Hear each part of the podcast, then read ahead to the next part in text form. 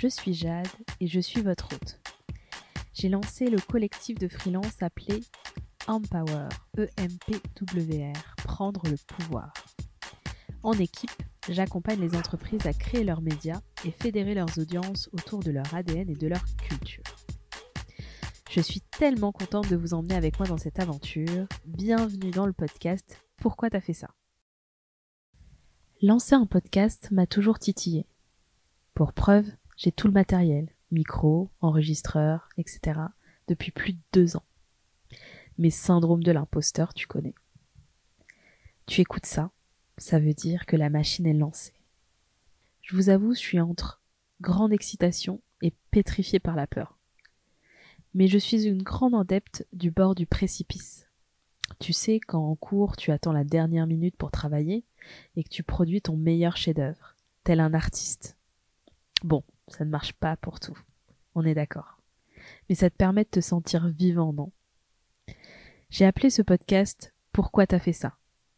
Cette simple question que l'on prononce souvent, tantôt admiratif, tantôt par curiosité, ou même parfois par jugement, avouons-le, qui est souvent de l'ignorance.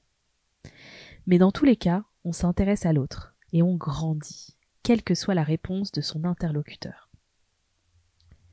Ça va parler de parcours inspirants, de personnes de diverses cultures, issues de milieux sociaux différents, des personnes qui ont fait des choix avec leur cœur et ont osé prendre un chemin qui n'était pas forcément le plus facile ou le plus évident pour la société et pour leurs proches.